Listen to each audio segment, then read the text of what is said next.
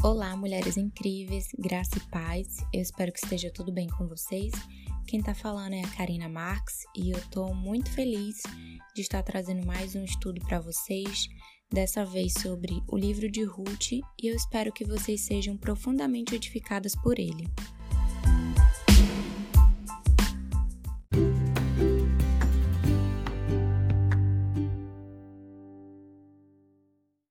Quando eu comecei a pensar nesse estudo, eu queria falar somente sobre Ruth, mas depois que eu fui estudando mais, eu resolvi trazer alguns pontos que esse pequeno livro ele nos ensina. Caso você nunca tenha lido o livro de Ruth ou já leu, mas não se recorda da história, eu quero recomendar você fazer uma pausa aqui nesse podcast, abrir a sua Bíblia e ler o livro, que são apenas quatro capítulos, e rapidinho você vai terminar. Depois que você fizer isso, você volta para cá. O livro de Ruth ele começa nos apresentando um cenário bem triste. Logo nos primeiros versículos do capítulo 1, nós vemos que a escassez de alimentos tinha forçado a família de Elimeleque a sair da cidade de Belém, que significa casa do pão, e ir para Moabe, que significa Kipai. Após dez anos, a morte tocou aquela família pela segunda vez. Elimeleque já havia morrido e essa era a vez de seus filhos Malom e Quilom. E agora Noemi, a esposa de Elimeleque, além de viúva, ela não era mais mãe. Ela tinha perdido seus dois únicos filhos e as suas noras também haviam ficado viúvas. E aí vem o primeiro ponto do nosso estudo. Ou nós confiamos na soberania do Senhor, ou nós fugimos. Eu sei que a ida de Elimeleque e de sua família para Moab estava nos planos do Senhor, afinal a gente sabe que Ruth foi antepassada do grande rei Davi. Mas eu quero trazer outra visão da situação para focar na sua e na minha vida. É bem provável que Elimeleque estivesse em dúvida sobre o cuidado e amor de Deus, sobre a paternidade dele, e ao invés de permanecer na casa do pão, ele preferiu fugir com sua, com sua família para uma nova terra.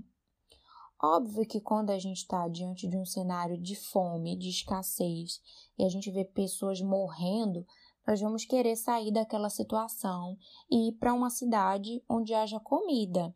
Mas será que Elimelec confiava no cuidado de seu pai e que ele proveria o pão? Talvez não. E muitas vezes nós somos assim como Elimeleque. Nós olhamos para a circunstância, para o problema, para a fome que está batendo na nossa porta, e ao invés de nós clamarmos ao Deus provedor, nós fugimos e tentamos resolver na força do nosso braço. E muitas vezes não dá certo, e a situação fica ainda pior. Agora eu lhe pergunto: você tem fugido ou confiado na soberania de Deus, mesmo quando tudo está desmoronando. O Senhor continua o mesmo.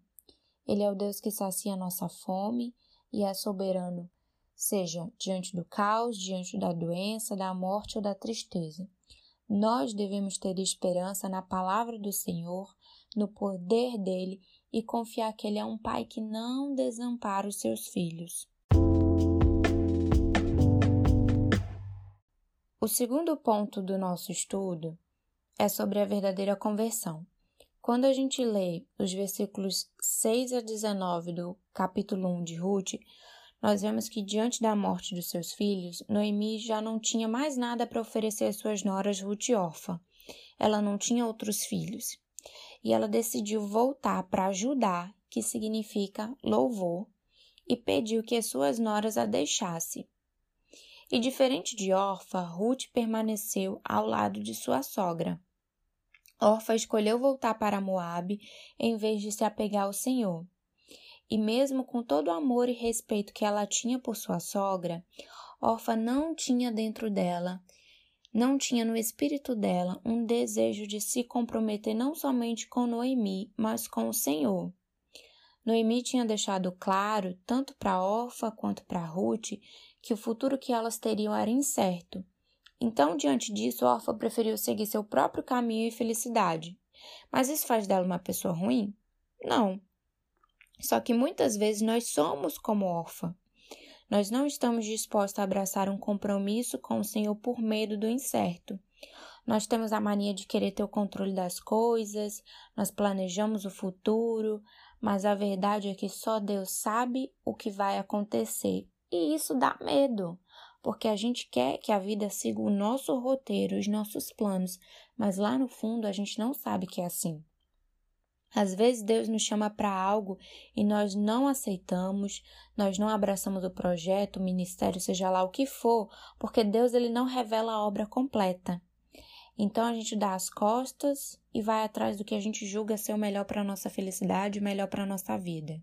Porque a gente queria que Deus mostrasse o todo para que a gente tivesse segurança. Mas quando Deus, como Deus só fala, eu quero você nisso, muitas das vezes a gente fica com medo, a gente se sente incapaz e a gente prefere, ah, não, Senhor, eu sei o que é melhor para mim e a gente toca a nossa vida.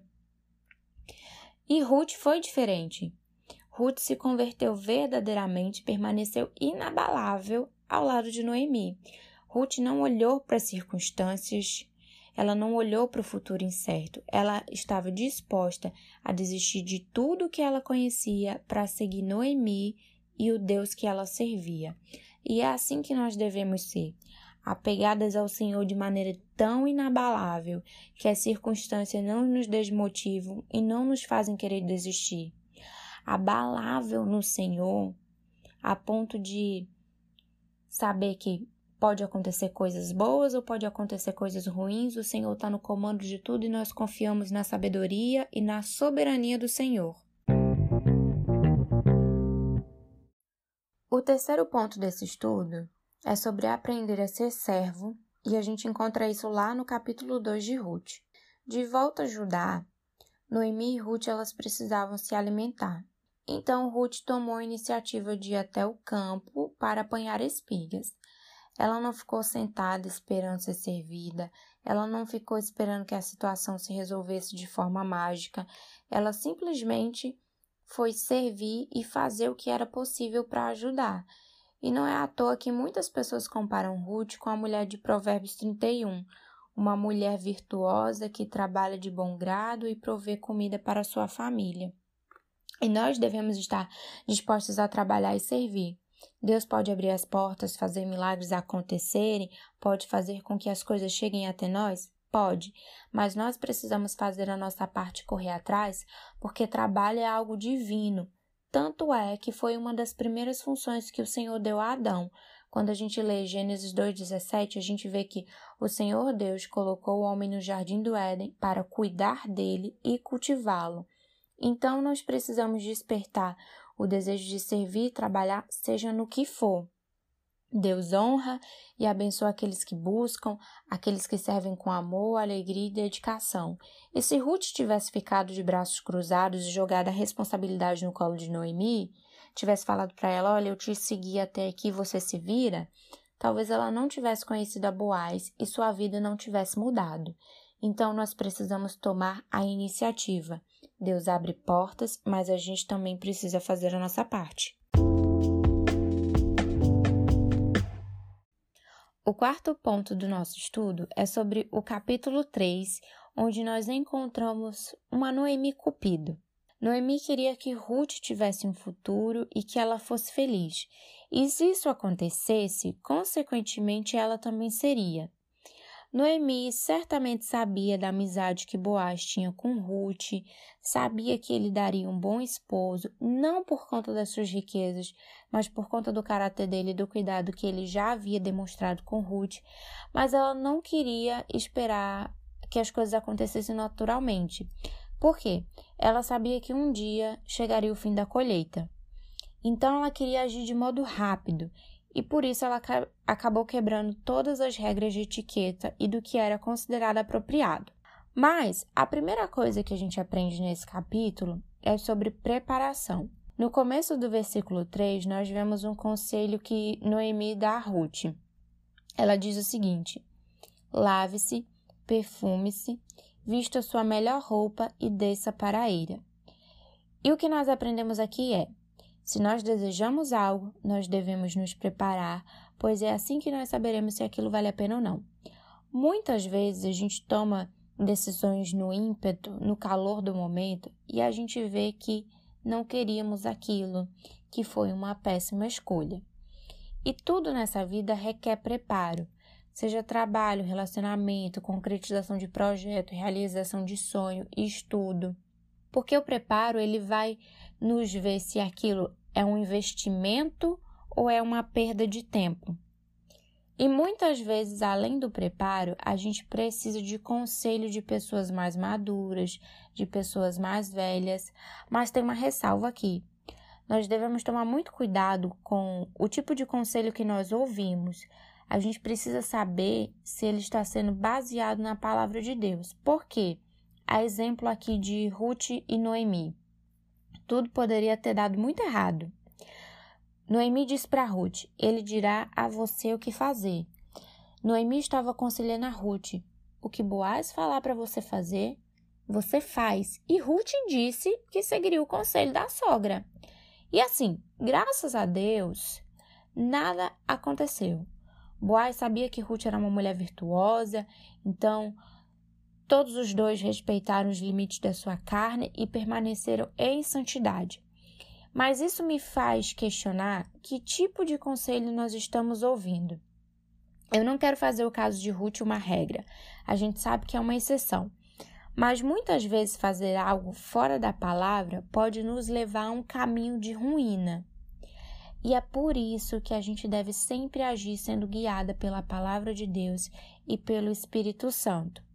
Isso significa que eu devo parar de ouvir conselho dos meus líderes, dos meus amigos, da minha família? De jeito nenhum. Mas a gente deve priorizar os conselhos que são dados, respaldados na palavra de Deus, porque a palavra de Deus é boa, perfeita e agradável. E um conselho que é baseado na palavra, ele vai ser bom, ele vai ser perfeito, ele vai ser agradável. E a gente deve estar sempre sendo guiado por esta palavra, sendo guiado pelo Espírito Santo, porque Deus ele quer o melhor para a gente. Ele não quer nos levar para um caminho de ruína, e sim para um caminho de bênção. O quinto e último ponto do nosso estudo é sobre a remissão. A história de Ruth começa de uma maneira triste e finaliza de uma forma feliz, porque nós vemos que Ruth foi remida. E quando nós finalizamos o capítulo 3, nós vemos que Boaz disse a Ruth que ele resolveria aquela questão dela. Porém, havia um parente mais próximo que poderia resgatá-la. E quando ele foi conversar com esse parente, ele se recusou a tomar a terra e Ruth porque ela era uma moabita alguém considerada afastada, afastada do povo de Deus e afastada da bênção de Deus. E ele tinha todo o direito de fazer isso, já que ele era segurada pela lei. Mas isso não foi um empecilho para que a remissão de Ruth acontecesse.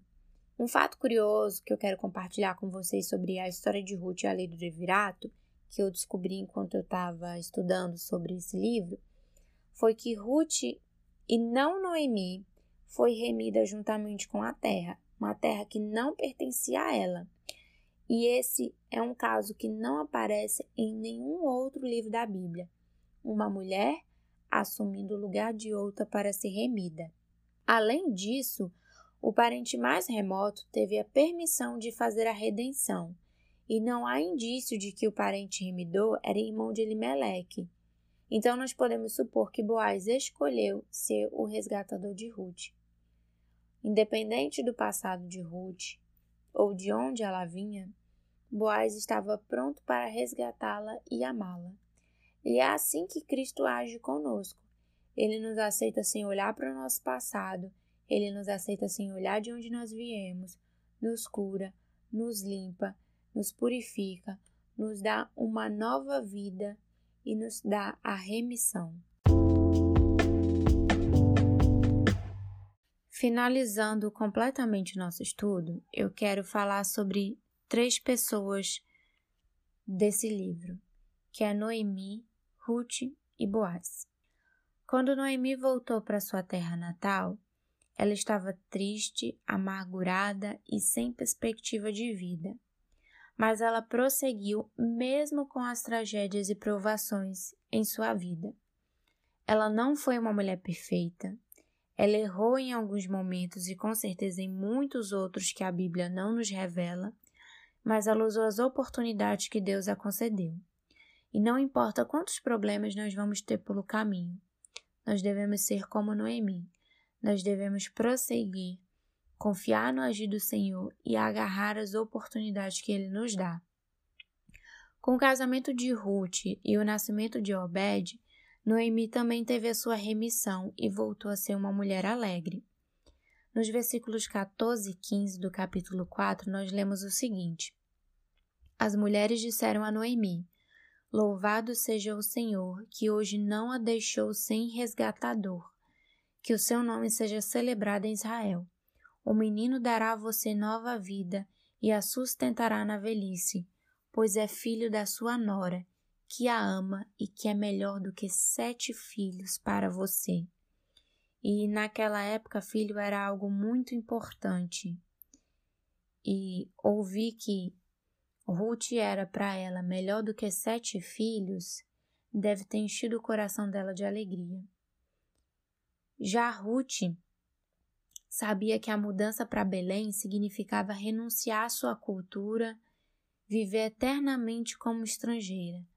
Mas ela se comprometeu com Noemi, se comprometeu com o Deus de Israel e sua vida foi completamente transformada.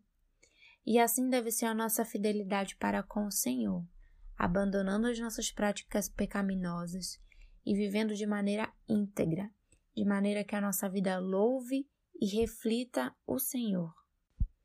E por fim, nós temos Deus na figura de Boaz, que proveu alimento, segurança e alegria para as duas mulheres. Foi através da fidelidade de uma que tudo aconteceu. Portanto, seja fiel. Deus faz maravilhas a partir do nada. Deus age em meio ao luto e escassez. Deus faz de uma ninguém alguém. Ruth era uma moabita e se tornou bisavó de Davi. Não só isso, ela também faz parte da genealogia de Jesus.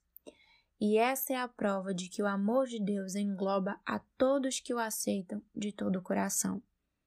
A história de Ruth é muito mais do que uma história de submissão, companheirismo, amizade, de amor, de remissão. É a nossa história com o Senhor, que cuida de nós quando tudo vai mal, quando tudo vai bem, que nos abraça, que nos perdoa, que nos purifica e que nos redime.